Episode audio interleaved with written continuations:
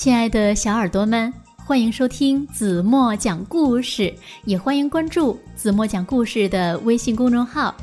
那今天呢，子墨要为大家讲的故事名字叫做《我要做一只小鸟》。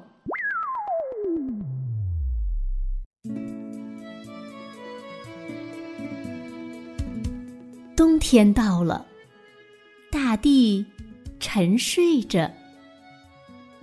我看见一只小鸟，其他小鸟早都已经离开了，它们把这只小鸟给忘了。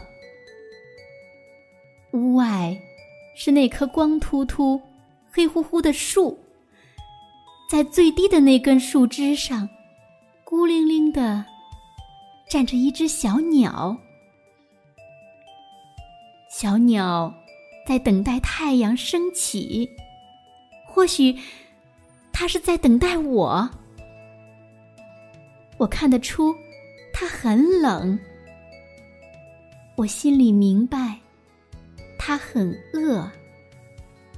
我感觉得到它孤独，所以我走过去跟它说话。我对它说。你好，他对我说：“不太好。”我问他：“为什么？”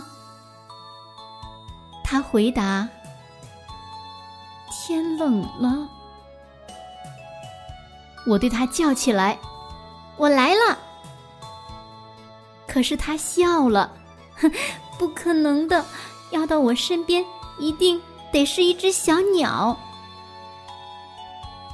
于是，我向他保证：为了能到你身边，我要做一只小鸟。我跑到屋里，把我的决定告诉妈妈：“妈妈，妈妈，我要做一只小鸟。”一只小鸟？可是为什么呢？我可爱的孩子。于是。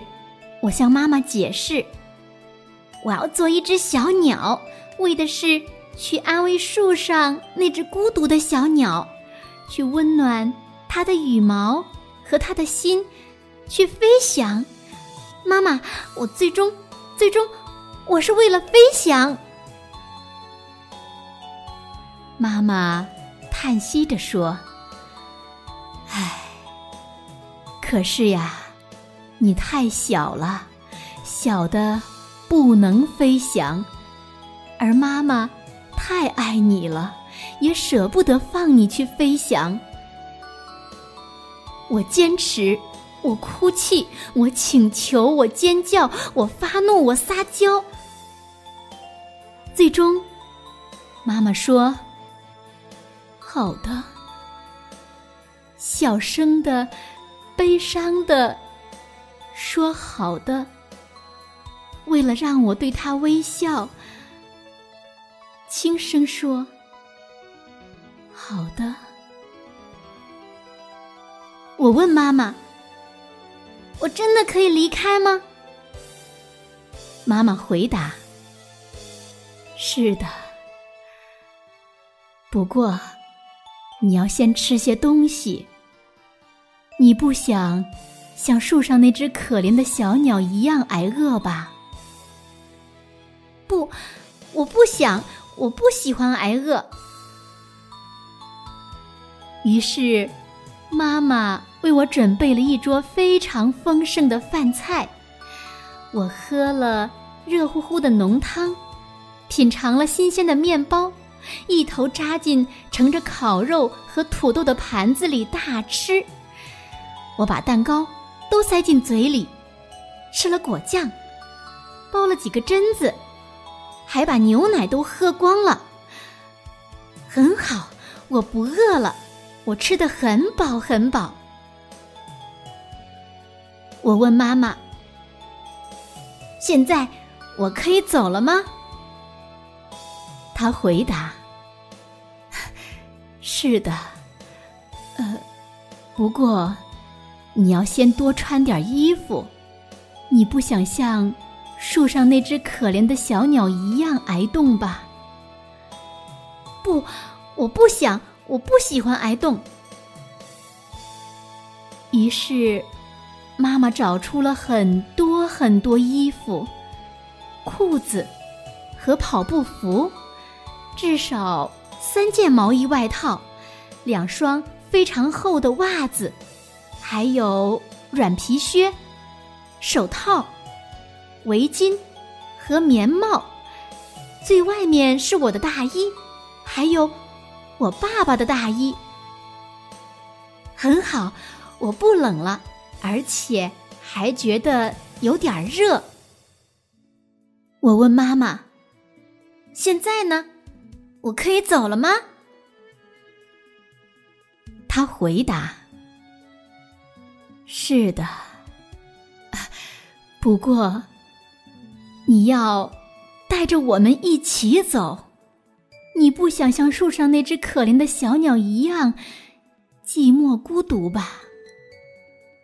不，我不想，我不喜欢孤独。于是，他开始准备，他叫上了爸爸、哥哥、姐姐，然后是爷爷奶奶和外公外婆，他叫上了几个朋友。甚至还有几个邻居，他们都向我走过来，抓住我的胳膊。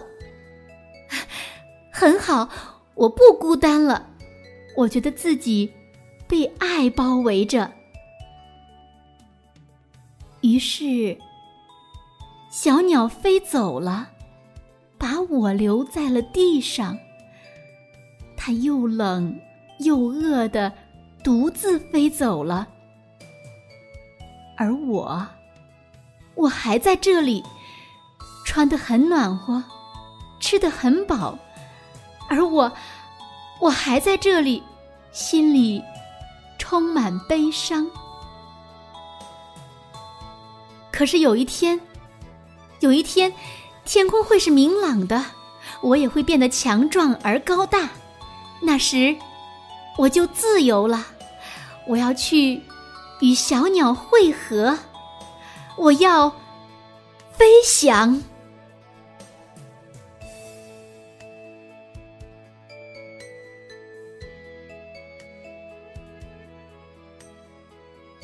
好了，亲爱的小耳朵们，今天的故事呀，子墨就为大家讲到这里了。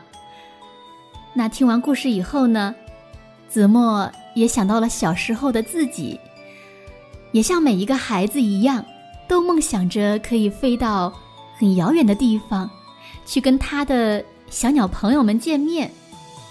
可是呢，和大多数的孩子一样，我们的妈妈呀，都太爱我们了，他们舍不得我们出去，害怕我们孤单寂寞，害怕我们饿着，害怕我们冻着。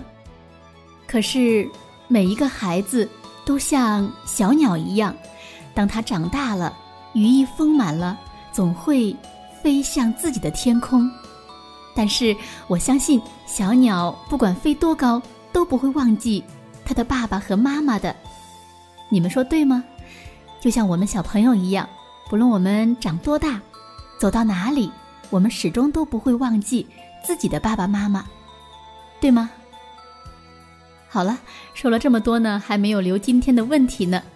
那今天的问题是：最后，小朋友和小鸟一起飞走了吗？如果你们知道正确答案，在评论区给子墨留言吧。好了，今天就到这里吧。